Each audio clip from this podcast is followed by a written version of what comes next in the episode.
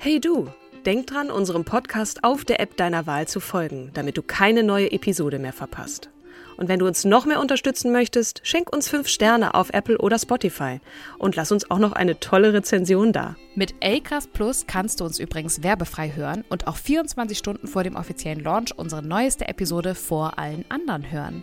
Mehr Infos in den Show Notes. Ready to pop the question? The jewelers at BlueNile.com have got sparkle down to a science with beautiful lab grown diamonds worthy of your most brilliant moments. Their lab grown diamonds are independently graded and guaranteed identical to natural diamonds, and they're ready to ship to your door. Go to BlueNile.com and use promo code LISTEN to get $50 off your purchase of $500 or more. That's code LISTEN at BlueNile.com for $50 off. BlueNile.com code LISTEN. Und herzlich willkommen zu einer neuen Folge von Starke Frauen, unserem Podcast für weibliche Vorbilder von früher und heute. Von Ada Lovelace bis Zaha Hadid, von Beate Use bis Mutter Teresa. An meiner Seite die wunderbare, die großartige, die fröhliche Kim Seidler. Hallo, liebe Kim. Hallo, liebe Katrin. Mir geht's heute extrem gut, weil wir nämlich heute eine ganz besondere Gästin haben, die ja. ebenfalls mein Vorbild ist. Und das ist die wunderbare, die großartige, die perfekt, ein perfektes Vorbild, die Simone Menne. Hallo Simone Menne. Hallo, hallo, aber die Hürde ist jetzt wirklich hoch. Also zwischen Beate Use, Ada Lovelace, äh, Mutter Teresa und dann auch noch ein Vorbild. Ich bin sehr gespannt, was ich da bieten kann. ja, Simone, magst du uns ähm, ist das, ist das Du in Ordnung? Absolut, natürlich. Ähm, magst du uns ein bisschen was über dich erzählen? Also, ich kann einmal anteasern, du bist ähm, eine Multi-Aufsichtsrätin von Henkel über BMW, Deutsche Post, DHL. Du bist die Präsidentin der The American Chamber of Commerce in Germany. Aktuell sitzt du über deiner eigenen Galerie in Kiel und du kannst so viel. Erzähl du lieber von dir selbst. es ist, gar nicht so einfach. Also äh, ich denke, äh, wichtig ist vielleicht auch, ich bin Kielerin und deswegen sitze ich jetzt auch in Kiel nach sehr langer Zeit, die ich äh, woanders verbracht habe, in vielen unterschiedlichen Ländern, bin ich wieder zurück nach Kiel gezogen. Ähm, ich bin von der Ausbildung her, habe ich eine Lehre gemacht, äh, weil ich nach dem Abitur gesagt habe, okay, Studium ist jetzt gar nichts für mich. Also eher, ich bin eher hands-on habe dann aber doch studiert äh, und bin dann nach dem Studium ganz schnell weg aus Kiel mhm. nach Frankfurt und bin dann nach drei Jahren bei, bei einer amerikanischen Firma ganz schnell bei der Lufthansa gelandet. Und äh, Lufthansa war natürlich ein Traum. Also Internationalität, die Marke, die Fliegerei, es ist es ja immer noch. Es ist immer, immer noch ein Zauber drin, aber äh, 1989, da habe ich da angefangen, war der Zauber noch um einiges größer. Und äh, da habe ich dann 27 Jahre verbracht an sehr unterschiedlichen Orten. Ja, also es ist wirklich heutzutage ja. kaum noch vorstellbar. Ne? also ähm, und äh, ich habe äh, dann auch arbeiten dürfen äh, in Lagos in Nigeria und in London und in Paris und äh, in England auch in den Midlands, äh, in Hamburg, in Frankfurt. Das Schöne bei so einem Konzern ist, man, man kriegt halt viel geboten und gleichzeitig bleibt man immer in Anführungsstrichen in der Familie. Und äh, ja, ich hatte äh, das ist typisch Frau, wenn ich jetzt sage, ich hatte großes mhm. Glück. Nein, ich war auch gut, aber ich hatte auch Glück. Ähm, und äh, tatsächlich hat mich damals der Aufsichtsratsvorsitzende Jürgen Weber zur ersten Finanzvorständin im DAX gemacht. Ähm, das war natürlich ganz herausragend. Aber natürlich auch etwas, wo ich schon gedacht mhm. habe, ups, äh, schaffe ich das? Und ähm, ja, dann habe ich den Job ein paar Jahre gemacht, bin dann noch mal in eine andere Firma, um auszuprobieren, ob ich auch was anderes kann. Das hat nicht ganz so gut funktioniert. Ja. Also da war ich nur zweieinhalb Jahre äh, bei Böhringer Ingelheim. Und äh, danach bin ich dann Aufsichtsrätin geworden. Ähm, da bin ich nicht so fremdbestimmt und kann selber ein bisschen mehr entscheiden, was ich wann tun will. Und das kann ich eben dann auch gut verbinden mit einem Ehrenamt, was die American Chamber of Commerce ist, wo es um die transatlantischen Wirtschaftsbeziehungen hauptsächlich geht, die wir da fördern wollen. Und ja, dann auch noch eine, Garan, äh, eine das Galerie sind macht. wirklich beeindruckende Stationen und die erste Frau, das haben wir gar nicht angeteasert, ne? das wollten wir dich erzählen lassen, ähm, überhaupt in einem DAX-Vorstand, das ist schon, das ist schon mal ziemlich beeindruckend. Wir picken uns da gleich so ein paar Stationen noch mal raus, gehen da noch mal auch näher drauf ein, auch was eigentlich eine Aufsichtsrätin so macht oder ein Aufsichtsrat was uns auch immer interessiert bei den Frauen, die wir vorstellen oder die wir auch zu Gast haben durften und die, die uns ihre Zeit geschenkt hat, ist, die Frage nach der Kindheit. Ne? Wie sind diese, diese Frauen aufgewachsen? Ich habe in einem Podcast gehört, dass, dass du eigentlich Kunst und auch Design studieren wolltest, dass äh, dir dann später zu deinem Hobby eher wurde. Und dein Vater dann gesagt hat, ähm, geh doch lieber einen sicheren Weg und das andere kann ein wunderbares Hobby sein. Was wolltest du denn als Kind äh, werden? Also da, das kam bestimmt später, der, der äh, der Wunsch mit, mit Design und Kunst, aber was war da so dein Gedankengang ne? und wie haben dich deine Eltern da auch geprägt? Erzähl ein bisschen. Also ganz wichtig ist, dass ich riesiges Glück habe, dass meine Eltern, meine ganze Familie äh, mich mhm. wirklich sehr, sehr selbstbewusst gemacht hat. Äh, und äh, das, das ist ein Glück, weil man das schon als Kind mitbekommt. Äh, ich, äh, ich kenne auch Menschen wo das Elternhaus dann eher immer das Kind in Frage stellt äh, und ihm nichts zutraut und das wirkt das ganze Leben. Bei ja. mir war es umgedreht. Ich war also die allererste in der Familie, ähm, das erste Kind meiner Eltern, auch das einzige. Äh, die erste mhm. Enkeltochter bei beiden Großelternpaaren, die erste Nichte von allen oder äh, ne, also das äh, und alle haben mich wie ein Wundertier äh, auf Händen getragen und mir alles zugetraut und äh, je mehr man einem zutraut, äh, desto mehr schafft man dann auch nicht und mhm. das hat sich äh, über den Kindergarten in die Schule übertragen. Ähm, was wollte ich werden? Auch alles mal, nicht? Tierärztin und äh, also eigentlich eher weniger Naturwissenschaft. Äh, und äh, auch da habe ich mich schon mal geoutet. Ich, ich war wirklich nie so richtig gut in Mathe. Ja, das habe ich auch äh, es, äh, es, schließt sich nicht aus. Also man kann ja. Finanzvorständin sein und, und nicht die Überfliegerin in Mathe.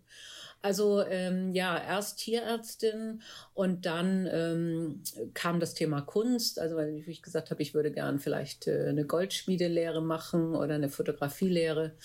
Und äh, mein Vater, der selber äh, auch künstlerisch gearbeitet hat, aber Industriemeister war, hat gesagt, da kannst du immer noch einen Beruf draus machen, mach erstmal was Vernünftiges. Und ich glaube, ja. es war ein guter Rat. Und deswegen habe ich angefangen, beim Steuerberater zu studieren.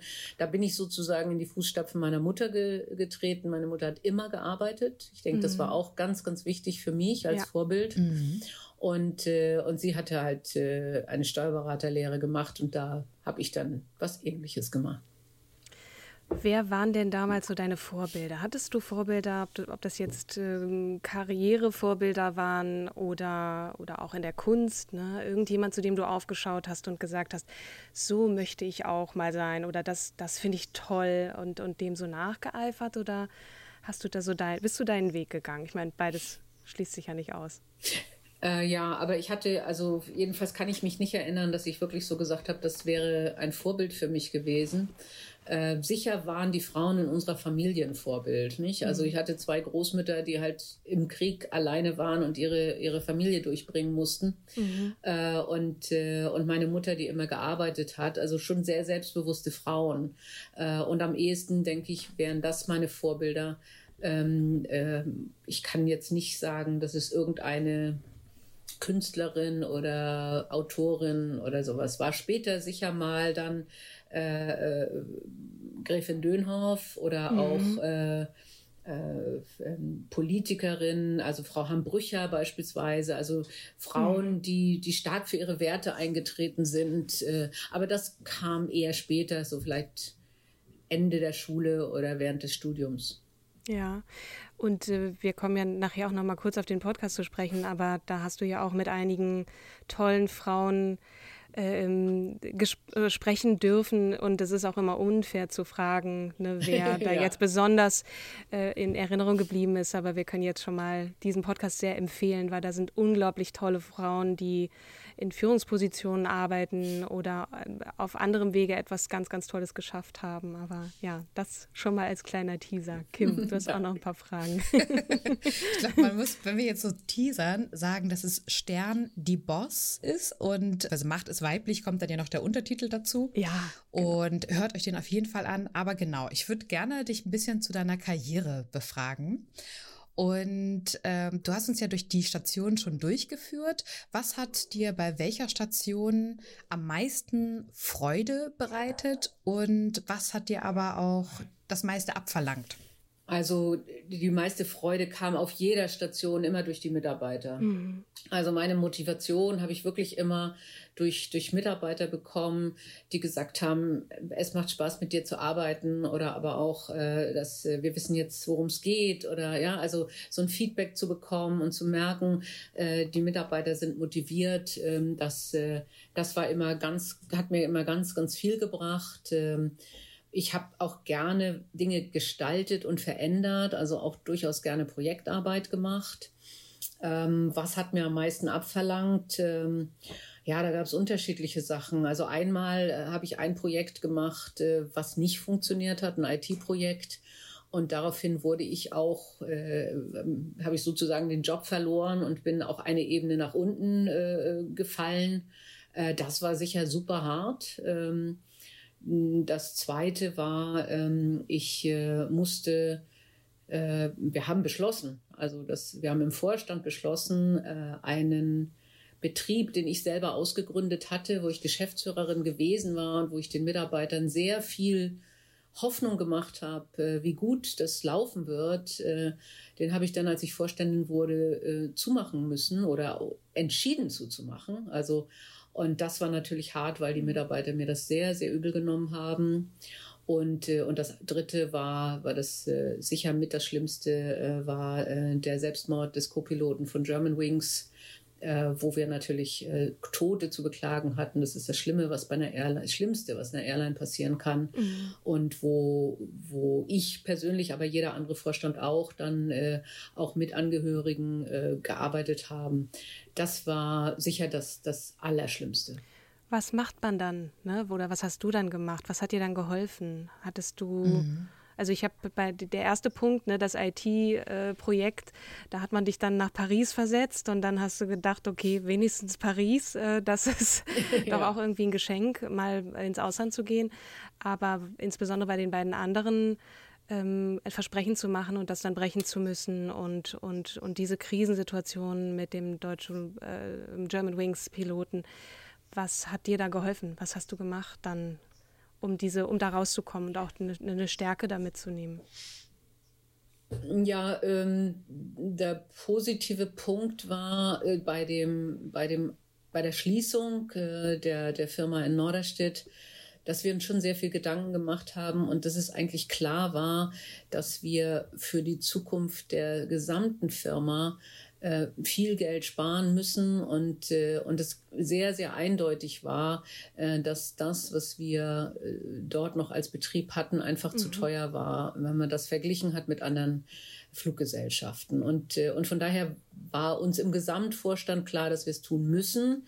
Und ich wusste es auch. Und dann muss man tatsächlich äh, sachlich denken und für das gesamte Denken und es durchstehen und das Emotionale äh, dann wirklich durchstehen ähm, und, äh, und, und das Kreuz bereit machen und sagen, okay, ich, ich weiß, warum ich mhm. das tue. Nicht?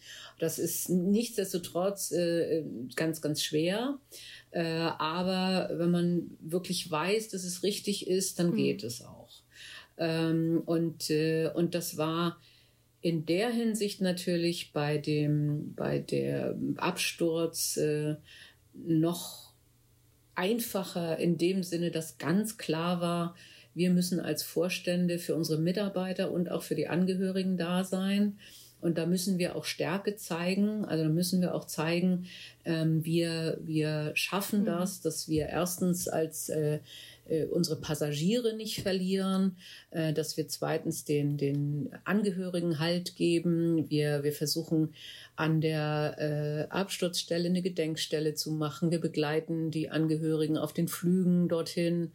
Äh, und äh, das ist da, da, das, die schwierigen Momente sind dann mhm. hinterher, nicht? Aber nicht ja. währenddessen, weil währenddessen hat man die Kraft, weil man weiß, ich brauche diese Kraft für die Mitarbeiter und für die mhm. Angehörigen. Und wie tankst du deine Kraft auf? Also gibt es etwas, was, was dir ähm, die, diesen Druck und diesen Stress, dieses Negative ähm, wegnimmt oder erleichtert? Also ganz viel hilft mir Musik.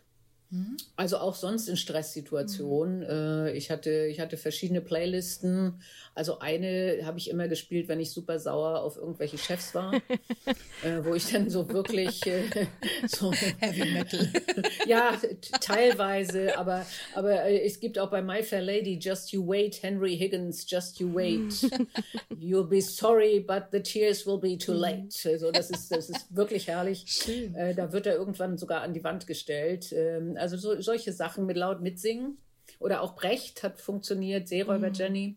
Mhm. Ähm, und, äh, und manchmal natürlich auch eher äh, äh beschwingendere Sachen oder Klassik. Mhm. Äh, das, das, war, das war immer eine große Hilfe. Und wenn ich Zeit habe, ähm, habe ich auch immer gezeichnet. Also weil man da, ich mhm. da jedenfalls, vollständig abschalte. Nicht? Da denkt mhm. man einfach überhaupt nicht, da nimmt man nichts mit und denkt nicht nebenher, sondern da konzentriere ich mich voll auf das, äh, was ich da gerade zeichnen will. Manche können das beim Joggen, bei mir funktioniert es beim mhm. Joggen nicht. Also beim Joggen kriege ich nie den Flow, da, da denke ich immer mhm. noch weiter. Aber beim Zeichnen funktioniert Da hat man so diesen Flow, ne? Da ist man dann voll drin mhm, und genau. konzentriert. Genau. Und ich habe gehört, dass du gerne Vögel zeichnest. Schräge ja, Vögel. Ja. Was, was ist mit genau. schrägen Vögeln gemeint? ja, es sind meist sehr, sehr hässliche Vögel. Äh, und ich kann keine Katzen und ich kann keine Hunde, muss ich mich leider outen. Vögel sind einfacher wegen des Schnabels. Ähm, ich kann ganz gut Augen und meistens haben die Vögel dann irgendwelche seltsamen Federn und Warzen und äh, krumme, krumme Schnäbel und, äh, und sind trotzdem ja. sympathisch. Und sie musizieren auch übrigens. Sie musizieren auch. Ja. Nicht alle. Der Eichelheer, der musiziert nicht so. Der sieht nur schön aus. Ne? Wir haben ein Zitat von dir. Ich bin neugierig und liebe die Vielfalt, die ich derzeit in meinen Aufsichtsratmandaten erfahre. Was können sich unsere ZuhörerInnen denn unter dem Job als Aufsichtsrätin vorstellen? Ja, gut. Das, äh, also eine Aufsichtsrätin ähm, ist zunächst mal tatsächlich in Deutschland ein Kontrollorgan. Also das ist auch gesetzlich geregelt äh, und man hat auch eine persönliche Haftung, also mit dem Privatvermögen, dass man sicherstellt, dass in der Firma die man, wo man Aufsicht führt, tatsächlich auch alles ordnungsgemäß läuft. Äh, bei mir betrifft das dann insbesondere das Thema Finanzen. Also wir reden mit dem Wirtschaftsprüfer und äh, schauen uns Bilanzen und, äh, und Gewinn- und Verlustrechnungen an, aber auch sowas wie das Risikomanagement. Das heißt, wie wie stellt die Firma fest, was Risiken sind, wie sind diese Risiken bewertet und was tut die Firma, um diese Risiken möglichst äh, abzumildern. Das kann eine Versicherung sein, es können aber auch bestimmte Maßnahmen sein. Also das sind so verschiedene äh, Punkte, die man abarbeiten muss, ähm, um sicherzustellen, dass die Systeme funktionieren und mhm. dass alles, was nach draußen an Zahlen gelangt, aber auch erzählt wird, auch richtig ist. Ähm, wenn man ganz normales Mitglied in einem Aufsichtsrat ist, sind das in Anführungsstrichen nur vier Sitzungen im Jahr. Es gibt aber auch noch Ausschüsse, die so vorbereiten. Ich bin in allen Aufsichtsräten auch noch im Finanz- und Prüfungsausschuss. Und da geht man nochmal mhm. speziell in, Auf, äh, in, in, Aussicht, in Ausschusssitzungen, die mehr als viermal im Jahr sind, normalerweise auch noch durch Quartalsberichte, durch, äh, wie gesagt, durch das Thema Wirtschaftsprüfer. Äh, man bekommt vor einer Sitzung so 300 Seiten zu lesen und muss sich dann natürlich vorbereiten. Die Sitzungen sind unterschiedlich lang, äh, von zwei Stunden bis zu einem Tag. Und äh, man muss sich natürlich auch weiterbilden. Das heißt, äh, darüber, was, was tut sich jetzt an Gesetzesänderungen. Momentan passiert ja ganz viel beim Thema Nachhaltigkeit. Äh, also was gibt es an, an Berichterstattung zum Thema Klima oder zum Thema Soziales? Also da muss man auf dem mhm. Laufenden sein und dementsprechend auch äh, in den Aufsichtsratssitzungen natürlich den Vorstand auch danach befragen. Ich bin mhm. in Deutschland und in Amerika in Aufsichtsräten. Amerika ist ein bisschen anders als Deutschland. In Deutschland gibt es einen Aufsichtsrat und einen Vorstand. Der Vorstand macht das operative Geschäft. Da darf sich der Aufsichtsrat gar nicht reinmischen. Das heißt, der Aufsichtsrat sitzt wirklich darüber und kontrolliert und äh, macht das Thema Strategie, aber keine operativen Sachen im, im Sinne von, wie produzieren wir jetzt eigentlich. Äh, in den USA ist es ein bisschen anders. Ähm, da ist es, äh, da, da gibt es sozusagen sogenannte Non-Executive Directors, sowas bin ich dann. Das heißt, da ist man zwar nicht in der Exekutive, in der Durchführung täglich dabei, bespricht aber durchaus mhm. auch solche Themen. Das heißt, da ist man im Normalfall als, äh, als Board of Director näher dran am Geschäft. Und kriegt man dafür Geld? Also ist das in Ehrenamt oder ja, da ja, ist ja. keine. Nein, dafür kriegt man Geld. Äh, also das ja noch äh, jedenfalls, wenn es eine normale. Schlimm. Also stell dir vor, mit deinem Privatvermögen haftend und du kriegst kein Geld dafür. Ja, das wäre tatsächlich äh, ein Ding. Also äh, nein, man kriegt Geld sehr unterschiedlich. Also ich äh, in Deutschland, wenn man so im DAX ist, ist es so zwischen 100 und äh, 200.000, denke ich. Ähm, und äh, wenn man Aufsichtsratsvorsitzender oder Vorsitzende wäre, gibt es dann entsprechend nochmal zusätzlich für mhm. diese Position. Also äh, das ist nicht wenig Geld. Also da kann man schon sagen, okay, viermal im Jahr treffen und dann 100.000 bekommen. Äh, aber da ist natürlich das ganze Thema Vorbereitung, Schulung, Haftung soll damit abgedeckt sein. Hm? Wie ist denn so die Frauenquote in den Aufsichtsräten, in denen du bist? Weil da, da ist ja zumindest schon mal ein bisschen mehr los, äh, was die Frauenquote angeht, als in, in Vorständen. Da geht es jetzt auch gerade ein bisschen nach oben, ja auch bedingt durch, die, durch das Gesetz. Mhm. Aber wie ist das bei denen, in denen du bist? Also ähm, die, in denen ich bin, das sind alles welche, die gesetzlich auch vorgeschrieben eine Quote haben. Und die Quote mhm. ist äh, 30 Prozent. Das gibt es seit 2013, mhm. glaube ich. Ne? Eine Quote für Aufsichtsrätinnen. Und ähm, dann, ähm, also das ist in Deutschland ja so, da sind auch noch die äh, Arbeitnehmervertreter dabei. Da ist es manchmal sogar paritätisch. Ne? Also von den Gewerkschaften mhm. wird die Gewerkschaftsbank wird auch äh, häufig paritätisch besetzt. Also ist der Prozentsatz an Frauen in den Aufsichtsräten ähm, mindestens 30 Prozent. Und, mhm. äh, und der Wunsch war ja, dass das in Vorständen auch passiert. Äh, und da ist ja seit Jahren nichts passiert, obwohl es eine freiwillige Selbstverpflichtung gab und deswegen im letzten Jahr nochmal die Quoteneinführung auch für Vorständinnen.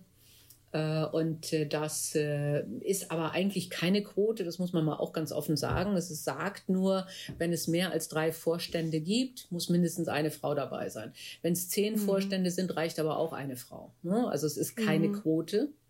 Und ähm, es, äh, es ist natürlich auch nicht unbedingt, äh, was man immer sagt, so die kritische, die kritische Minderheit. Ne? Also eigentlich müssten 30 Prozent da sein, damit man überhaupt gehört, find, äh, gehört wird. Ähm, und äh, da ist noch einiges zu tun, auch wenn jetzt gerade gemeldet wurde, in Deutschland haben wir einen Höchststand.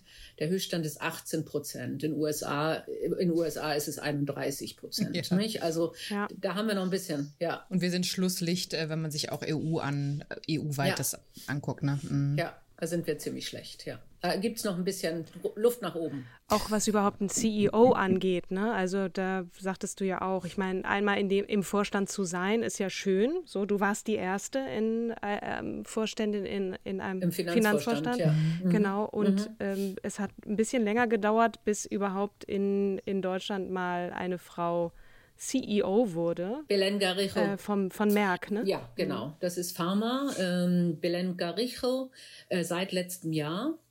Äh, davor gab es ja mal so, so ein Führungsteam äh, bei, bei SAP. Äh, genau. Aber das war Jennifer genau Morgan. die Jennifer mhm. Morgan, mhm. aber das hat ja leider nicht lange gedauert. Ähm, mhm. Und jetzt haben wir eben eine einzige Frau äh, zum ersten Mal und das seit letztem Jahr. Also da ist wirklich auch noch ganz viel Luft nach oben. Im Jahr 2021, ja, ne? Ja. Also, okay. Äh, hattest du Mentore, Mentorinnen oder Coaches?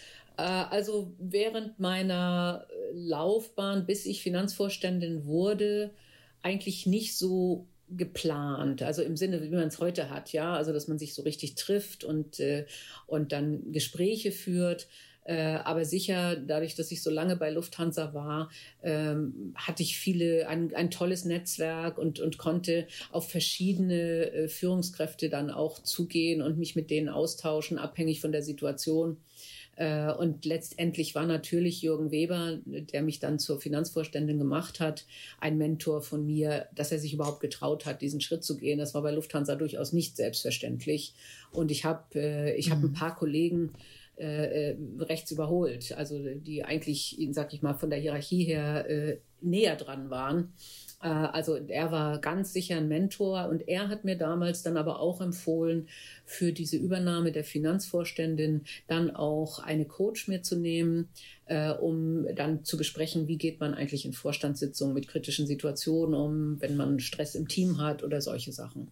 Äh, und das mhm. war sehr, sehr hilfreich. Hast du, wie, wie hast du genetzwerkt? Also was würdest du jetzt unseren ZuhörerInnen mitgeben, wie man netzwerken sollte? Ja, also äh, ich, ich netzwerke instinktiv und, äh, und ich denke, ähm, man muss nicht unbedingt reine Frauennetzwerke suchen. Ja, also Netzwerk ist äh, ein Netzwerk mit Kolleginnen und Kollegen, wo man sagt, mit denen kann ich mich gut austauschen. Die sind vielleicht sogar äh, ein bisschen anders als ich. Die geben mir Anregungen, also auch da was Diverses suchen, äh, weil ich kenne auch Frauennetzwerke, wo, jetzt ist mal ganz böse gesagt, aber mhm. wo man dann abends beim Prosecco lamentiert, wie böse der Chef ist und warum man es, und nur mhm. deswegen hat man es nicht geschafft. Ja, also da begeben sich Frauen dann in Opferrollen kollektiv und solche Netzwerke sollte man unbedingt meiden. Äh, nichtsdestotrotz gibt es natürlich Netzwerke mit Frauen, die auch sehr hilfreich sind, äh, weil mhm. es bestimmte Situationen gibt, in die kommen nur Frauen. Ja, ob das nun sexistische Bemerkungen sind, ähm, wo ich schon von meinen Mentees einiges gehört habe, äh, was da immer noch heutzutage abgeht, ähm, oder mhm. wenn ich jetzt mal äh, denke, die die Vorständinnen ähm, die es derzeit in Deutschland gibt, ähm, mhm. das kann man natürlich auch nicht mit jedem austauschen, wie man sich da gerade fühlt, wenn man da ganz oben im DAX im Vorstand sitzt und, und die Kollegen gerade irgendwie nicht leiden mag.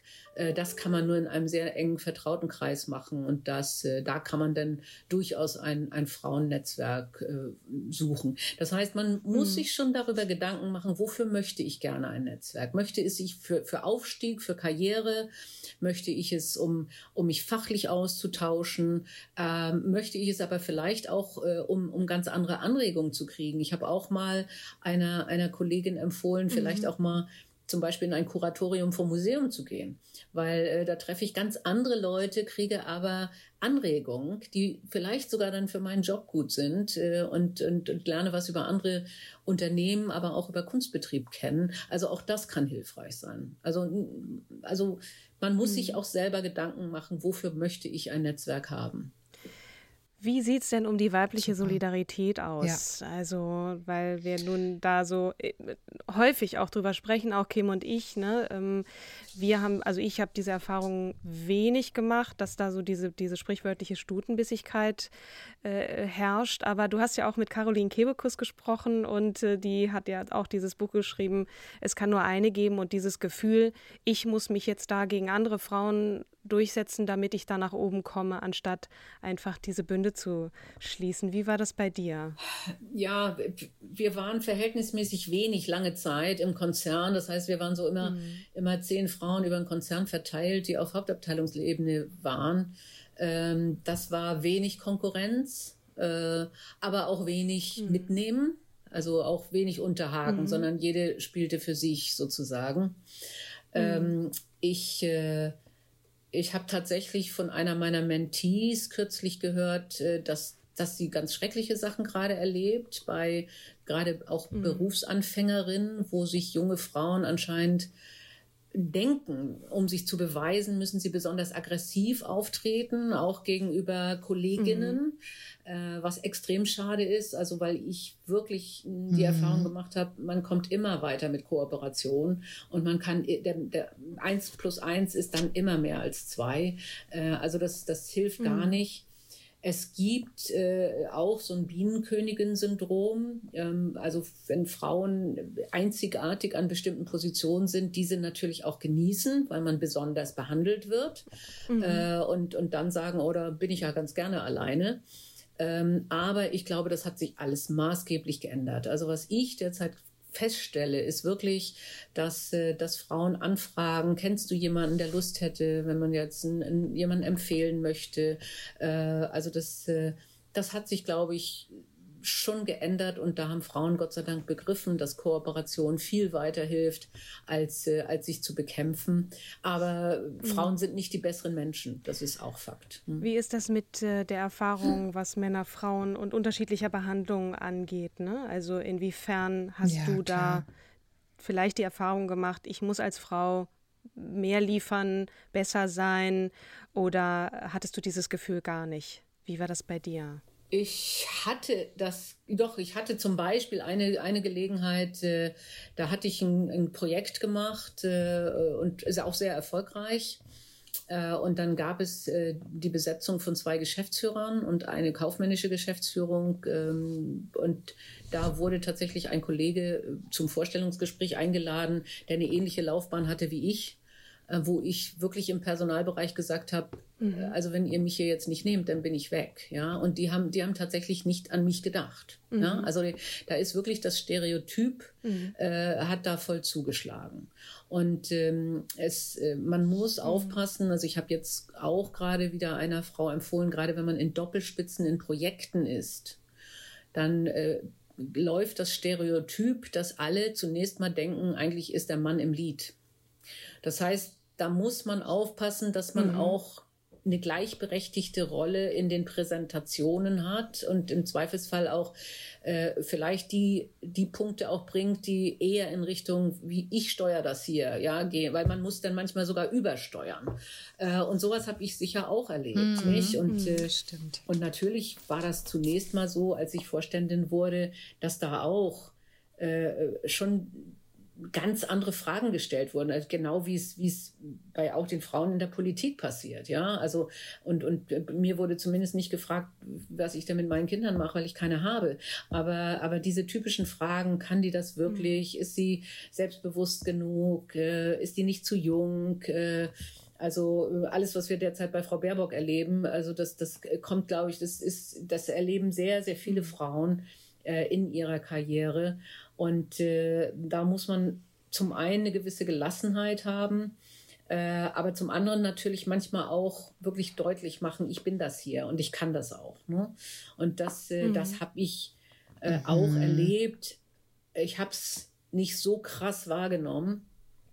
Wahrscheinlich, weil ich auch immer ziemlich Alleinstellungsmerkmale in meinen Positionen hatte. Ne? Dann, dann war ich nicht so ich und fünf andere mhm. Männer, äh, sondern ich war in einer Position und dann war klar, Frau Männer hat das Ding gewuppt und deswegen kann sie das auch. Das, das, das mhm. ist vielleicht auch ein guter Rat, ja. dass man sich sowas sucht, ja, dass man auch sagt, ich suche mir Projekte oder Positionen, wo ganz klar ist, ich habe das im Griff und nicht, da ist ein Mann, der mir da hilft oder sowas. Naja, hoffnungsfroh ist das ja trotzdem äh, eine, eine, ähm, ein Bereich, wo irgendwann mehr Frauen mal sind. Ja, ja. Ne? Also ja. Das, das wird ja auch passieren, aber ganz kurz, Kim, ähm, Gelassenheit versus Aggressivität. Ne? Du hast gerade gesagt, dass es insbesondere bei jungen Frauen so rüberkommt, ich muss jetzt mhm. besonders aggressiv auftreten.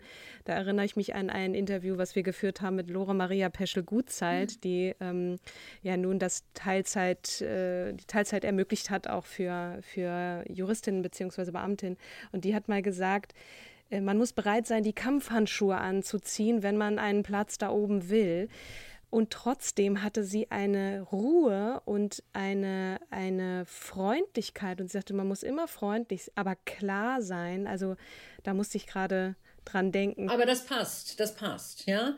Also das schließt sich ja nicht aus. Das eine ja. ist tatsächlich für Sachen kämpfen mhm. und auch, auch nachhaltig sein, ja. Also und dann mhm. nochmal nachfragen und sagen, nee, also sorry, mhm. war jetzt wirklich so gemeint und äh, ich will diesen Job oder ich habe das so und so mhm. gesagt. Und, äh, und das andere ist aber, und da, da sind wir einfach auch so sozialisiert, aggressive Frauen kriegen sofort einen mit. Ja, also ich, ich erinnere an Frau Nahles, ja, äh, wo, wo Frauen wie Männer sagen, ey, wenn die dann so anfängt mhm. laut zu werden und die Stimme überschlägt, das mag man nicht. Das ist total unfair.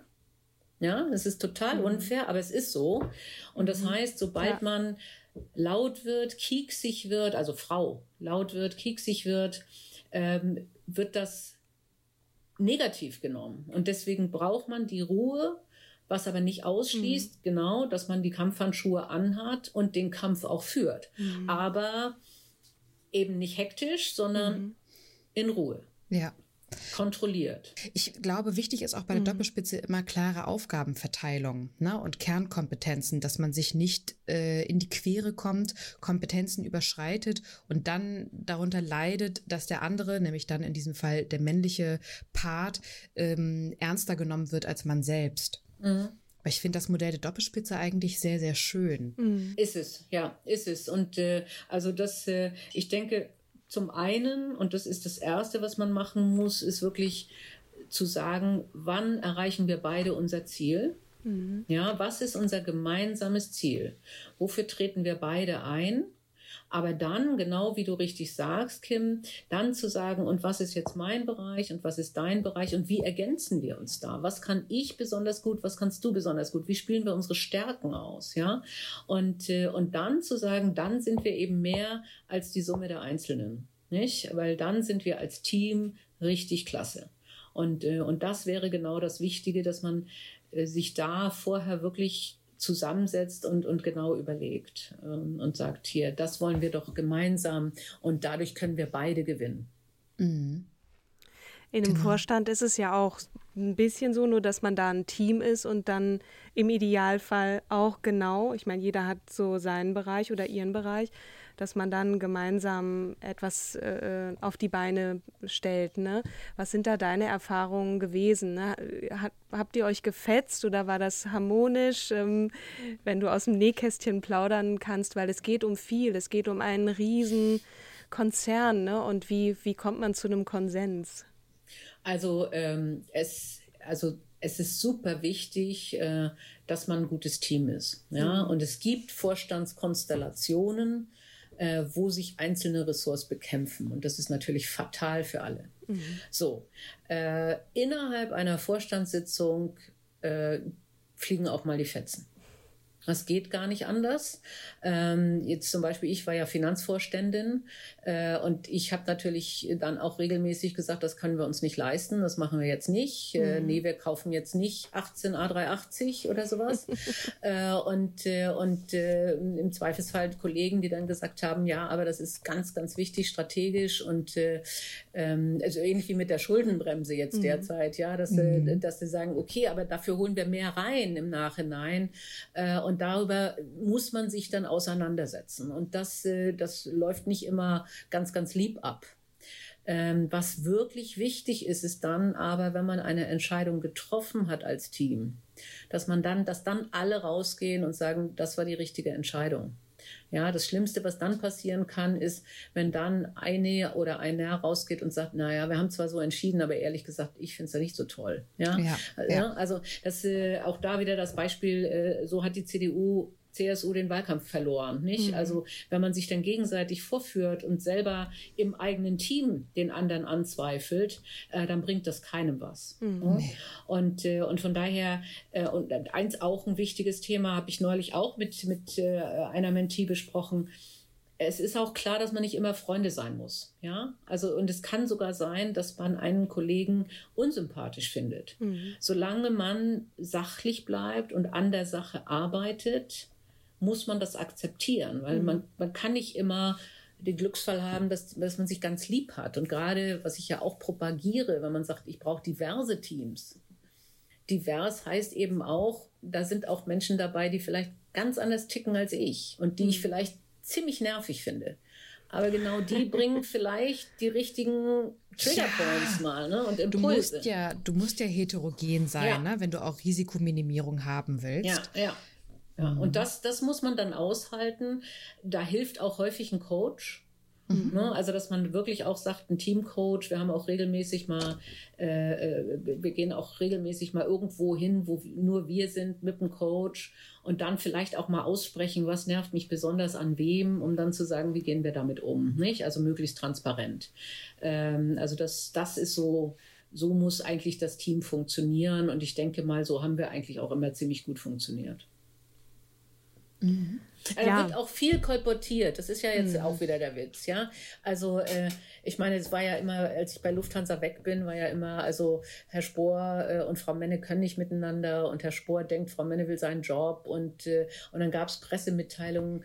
Also wenn Herr Spohr äh, hinter mir durch die Tür ging, äh, ob ich dann die Stärkere war, äh, oh wirklich, Herr mhm. Spohr ist ein, ein schrecklich höflicher Mensch, ja, mhm. von seiner Mutter gut erzogen, worauf er Wert legt, ja, äh, und das ist halt Anstand, ja. Also äh, und aber sowas wird interpretiert mhm. äh, und äh, und auch das sehen wir ja äh, in, vielen Ebenen, dass da wirklich versucht wird durch die Presse Menschen aufeinander zu hetzen und und ja. da muss man dann wirklich auch dagegen arbeiten, äh, weil da darf man auch nicht alles glauben, was irgendwo in irgendwelchen Zeitungen steht.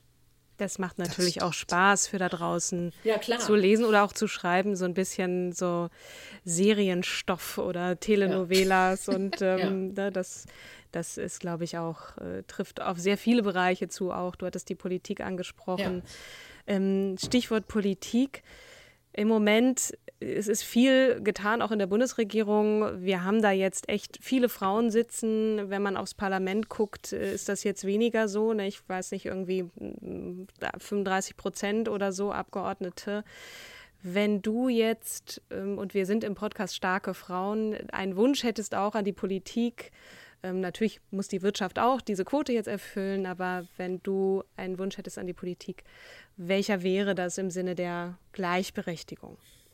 Ja, Parität gesetzlich, nicht? Das mhm. geht äh, über das Thema Ehegattensplitting, äh, Elternzeit 50-50. Mhm. Ähm, jeder arbeitet für die eigene Rente äh, und, und Betreuung.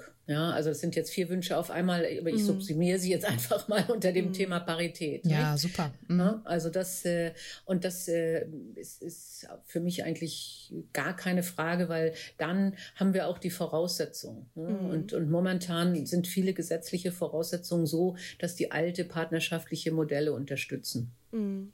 Und Stichwort Bildung. Ne? Also ich glaube, es fängt ja. schon auch viel an. Äh, ich habe jetzt gehört von einem Kollegen, der einen Sohn hat, dass äh, dieser Sohn den Eindruck hat, dass Mädchen da bevorzugt werden. Also es ist natürlich jetzt eine sehr subjektive Wahrnehmung, aber dass da auch den Mädchen das Gefühl gegeben wird, du kannst das auch. Also dass da verstärkt auch von, von der Lehrerschaft drauf, äh, äh dass das unterstützt wird. Das ist natürlich einerseits sehr schön, wenn man, wenn man andererseits dann die Jungs nicht auch dann vergisst. Ne? Aber ich glaube, in der Bildung und ähm, da steckt auch noch viel Potenzial, was, was Mädchenförderung angeht. Ähm, das ist jetzt ja, vor allen Dingen. Hm. Äh, vor allen Dingen, also ich, ich glaube, es war schon häufig so, dass, dass Mädchen eigentlich ja in der Schule äh, durchaus honoriert werden. Ja? Mhm. Äh, und wofür werden sie honoriert? Für gutes Benehmen und fleißig sein. Mhm. Ja? Und das ist das, was man dann über Frauen auch in Vorstandspositionen häufig liest. Nicht? Also wenn man, mhm. also was bei mir dann häufig kam, ist, Frau Menne ist loyal und fleißig. Ja? Mhm. ähm, also das, äh, das, ist definitiv zweite Reihe. Ja? Mhm. Also, äh, also es ist maximal Staatssekretär, aber äh, ganz sicher nicht Kanzlerin. Ne? Mhm.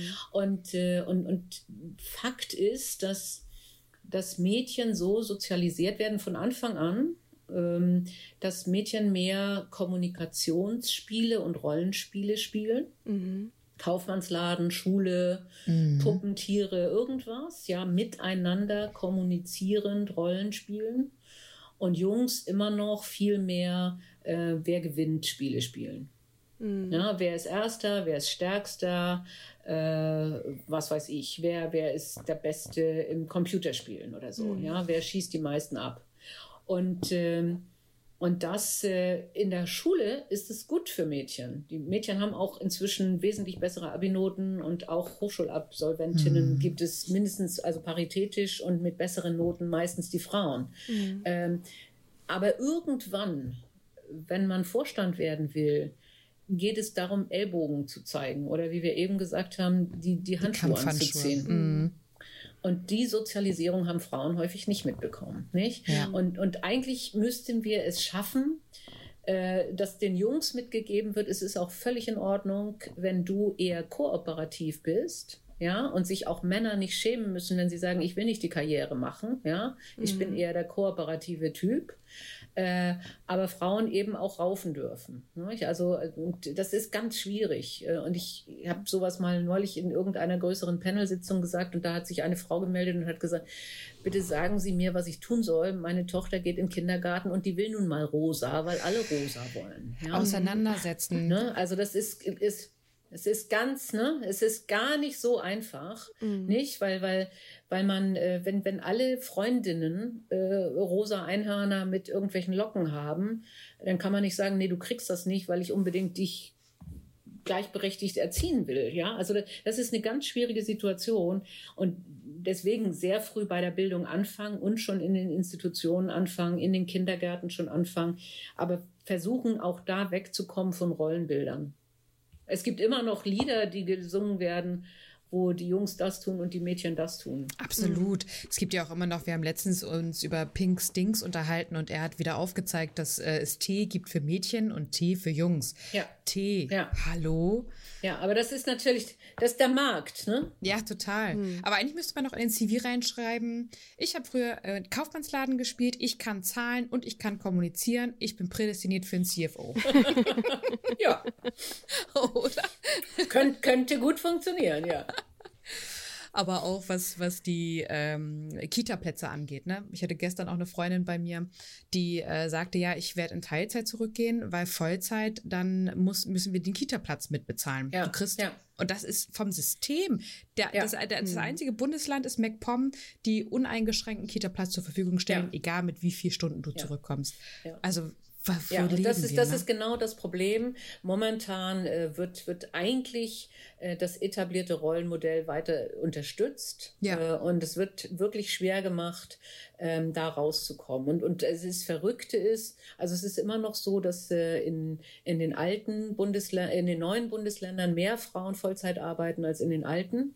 Äh, also da ist die Prägung Westdeutschland äh, noch stärker ja. ähm, als, äh, als frühere DDR. Mhm. Ähm, aber DDR nicht mehr so wie früher, nicht? Wo es selbstverständlich mhm. war, dass die Frauen auch alles Mögliche gemacht haben. Also mhm. Ingenieur und Traktor, da haben wir echt was verloren. Ja, ja, mhm. wobei, also die DDR-Frauen, pauschal, pauschal jetzt gesagt, äh, pauschal kann man es nie eigentlich sagen, aber es gibt Analysen, dass die eine DDR-Frau im Schnitt 90 Stunden Arbeit hatte, ja, weil sie musste ja noch ein Ehrenamt bekleiden, sie musste sich in einer Organisation engagieren, Haushalt, mhm. Kinder, Vollzeitjob, also da will ich jetzt auch nicht so unbedingt tauschen. Ja, sie hat das andere noch nebenher gemacht, ja. Mhm. Und wenn man es schafft, irgendwie mehr Richtung Parität zu drehen und auch die Männer ähm, sensibilisiert und sagt, hey, es ist auch cool, cool, Zeit mit deinem Kind zu verbringen, weil ich bin auch ein Kind. Ich habe meinen Vater, das war immer so ein Fremder, der plötzlich irgendwie am Sonntag ja. da war, mit dem man Spaziergänge machte, so, ne? Wer war der Dude? Ähm, schade eigentlich, weil ich hätte eine, im Nachhinein betrachtet, hätte ich gerne eine bessere Bindung zu meinem Vater gehabt. Ja, da, auch da hatte ich Glück. Mhm. Also, äh, weil, wie gesagt, mein Vater war, war Industriemeister, der hat sehr früh angefangen zu arbeiten und hat, ich war auf der Ganztagsschule, hat mich von der Schule abgeholt und hat mir dann von schwarzen Löchern und von was weiß ich was erzählt, ist mit mir in die Bücherei äh, also auch da ein Rollenvorbild eigentlich, nicht? Also ähm, mhm, da, da, ja. da hatte ich wirklich Glück im Familienbild. Aber es stimmt natürlich, ähm, das ist das Problem. Frauen, die Vollzeit arbeiten, arbeiten trotzdem noch mehr äh, zu Hause als die Männer. Nicht? Das ist auch immer noch nicht geregelt, mhm. dass man da wirklich auch eine vernünftige Parität hat. Zumal in Corona-Zeiten, ne? Da bleibt mhm. dann auch wieder viel, viel bei den Frauen hängen. Es ist schlimmer Mit geworden. Blick ja. auf die Uhr. Wir kommen mhm. so langsam leider zu, zum Ende. Ich merke schon, ich habe eigentlich noch ganz viele Fragen, aber ähm, wir wollen, wollen dich natürlich ja. auch nicht weiter ähm, behelligen. Vielleicht noch mal so ein persönlicher Ausblick oder ne, nach, na, mit, nachdem wir auf deinen Lebenslauf so geschaut haben und den vielen Sachen, die du jetzt machst. Was hast du noch für, für Träume und Wünsche für die Zukunft? Äh, gibt es etwas, was du mit uns und unseren HörerInnen teilen kannst? Ja, ich finde es schon spannend. Ich bin ja erst im letzten Jahr Präsidentin der American Chamber of Commerce geworden. Mhm. Äh, das ist ein Ehrenamt ähm, und es ist ein recht politisches Amt. Da vertrete ich also deutsche und amerikanische Unternehmen in dem Sinne, was brauchen wir eigentlich, äh, um die Wirtschaftsbeziehungen und die Beziehungen insgesamt äh, zu verbessern. Und, äh, und da finde ich momentan ganz interessant wirklich den, den politischen Einblick. Äh, also es gibt dann auch durchaus Gespräche mit, äh, mit Ministerien und äh, auch, auch natürlich mit der Botschaft und, und amerikanischen Gesprächspartnern. Das finde ich hochspannend. und ja, ansonsten denke ich, ich habe mal irgendwann mal gesagt, ich möchte weise alte Frau werden und äh, habe irgendwann so über den Jahreswechsel auch mal überlegt, ob ich alles, alles aufgebe, mir einen Hund anschaffe und nur noch male und Kinderbücher mache. Aber ich glaube, das mache ich erst mm, frühestens in vier Jahren. Aber das sind doch auch schöne Aussichten. Ich muss gerade an, an Angela Merkel denken, die gesagt hat, so, was machen Sie denn jetzt danach? Genau. Auch ich lese und dann schlafe ich vielleicht ein und dann wache ich genau. wieder auf und so. Aber ich glaube, ähm, für euch beide gilt, ihr habt sehr, sehr viel gearbeitet, aber ähm, sie ist ja nun auch schon im Pensionärsalter, da hast du ja noch ein bisschen Zeit. Deswegen, deswegen, das meinte ich. Also so mindestens bis dahin warte ich noch. Ja. Mal. Genau. Jetzt noch mal ein Shoutout zu deinem Podcast. Ähm, Die Boss macht es weiblich. Ne, mit, mit dem Stern in, in der Kooperation. Was erwartet unsere ZuhörerInnen, wenn sie bei dir reinhören? Also die gute Nachricht ist, die dritte Staffel äh, ist jetzt äh, zu Ende oder kommt zum Ende. Wir planen jetzt äh, eine Fazitfolge, wo wir einfach nochmal zurückblicken und sagen, was war gut, was war schlecht. Aber wir planen eine vierte Staffel, weil wir also wirklich sehr treue ZuhörerInnen, jetzt gender ich mal richtig, äh, haben. Wir hatten, haben jetzt auch schon mal eine Longlist besprochen. Wir wollen vielleicht auch ein bisschen internationaler werden. Äh, also vielleicht äh, die Chefin von Scotland Yard oder die Bürgermeisterin von Barcelona, die ganz, ganz viel beim Thema Stadtentwicklung macht.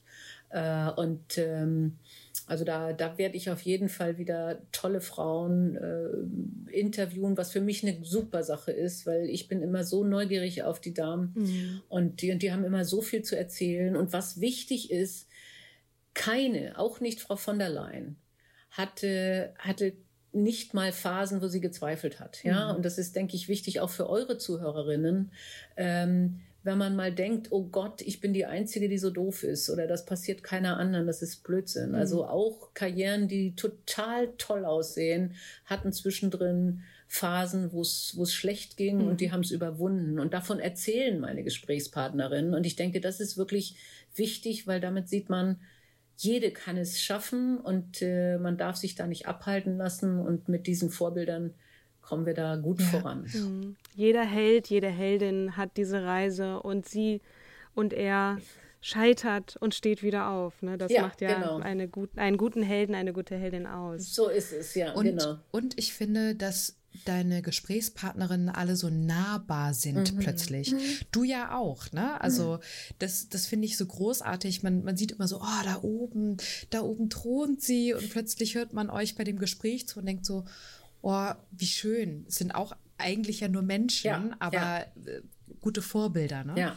Das finde ich, also hört da auf jeden Fall rein. Das ist das Schöne an einem Podcast. Danke für die Werbung. Ja, genau. Das macht auch das Medium Podcast aus, finde ich. Ne? Man mhm. hat die Frauen ja. und, und die Menschen auf dem Ohr und das ist wirklich schon schon irgendwie näher dran oder meistens auf dem Ohr. Man, Viele hören es. Man hat eben auch die Zeit, mhm. nicht? Äh, und, und gleichzeitig auch eine Vertrautheit, die natürlich in einem Interview nicht da ist, mhm. weil da häufig kommt, oh, wollen mir jetzt die Medien da irgendeine Schlagzeile untermischen, die dann irgendwie mhm. der Bringer ist für Auflagen. Und sowas äh, habt ihr nicht nötig und habe ich nicht nötig. Und deswegen gibt es da mehr Vertrauen bei den mhm. Gesprächspartnerinnen. Ja, das ist ja. toll und viel wert, hm. weil im Sinne der Einblicke und so. Ne? Ja. Liebe Simone Menne, danke, dass du dir Zeit genommen hast, dass du uns deine Zeit geschenkt hast. Du hast äh, sicherlich auch einen so vollen Terminkalender. Wir freuen uns sehr, dass, äh, dass das geklappt hat und äh, ja, können nur äh, uns mit dir freuen auf Staffel 4 und auf vieles mehr, was wir von dir hören. Wer in Kiel ist, kann natürlich gerne mal äh, in deine Galerie vorbeigehen. Wir sind ja beide aus dem Norden, also ich komme ja sogar aus Schleswig-Holstein genau. und ähm, vielleicht, wenn ich mal da bin und in Kiel, dann komme ich auf jeden Fall gerne mal vorbei. Insofern. Ich bitte drum, ja. ich bitte drum. Und ich, ich wünsche euch auch ganz, ganz viel Erfolg. Also ihr macht es super. Also ganz viel Erfolg auch für euren Podcast weiterhin. Starke Frauen brauchen wir und ihr ja. zeigt sie. Das ist super. Dankeschön. Das machen wir. ja. Wir freuen uns. Ja, bleibt äh, gesund da draußen. Lasst euch nicht unterkriegen. Und genau, wir sagen bis, bis zum, zum, nächsten Mal. Mal. Tschüss. Tschüss. Even when we're on a budget, we still deserve nice things. Quince is a place to scoop up stunning high-end goods for 50 to 80% less than similar brands. They have buttery soft cashmere sweaters starting at $50, luxurious Italian leather bags, and so much more. Plus, Quince only works with factories that use safe, ethical, and responsible manufacturing. Get the high-end goods you'll love without the high price tag with Quince. Go to quince.com/style for free shipping and 365-day returns.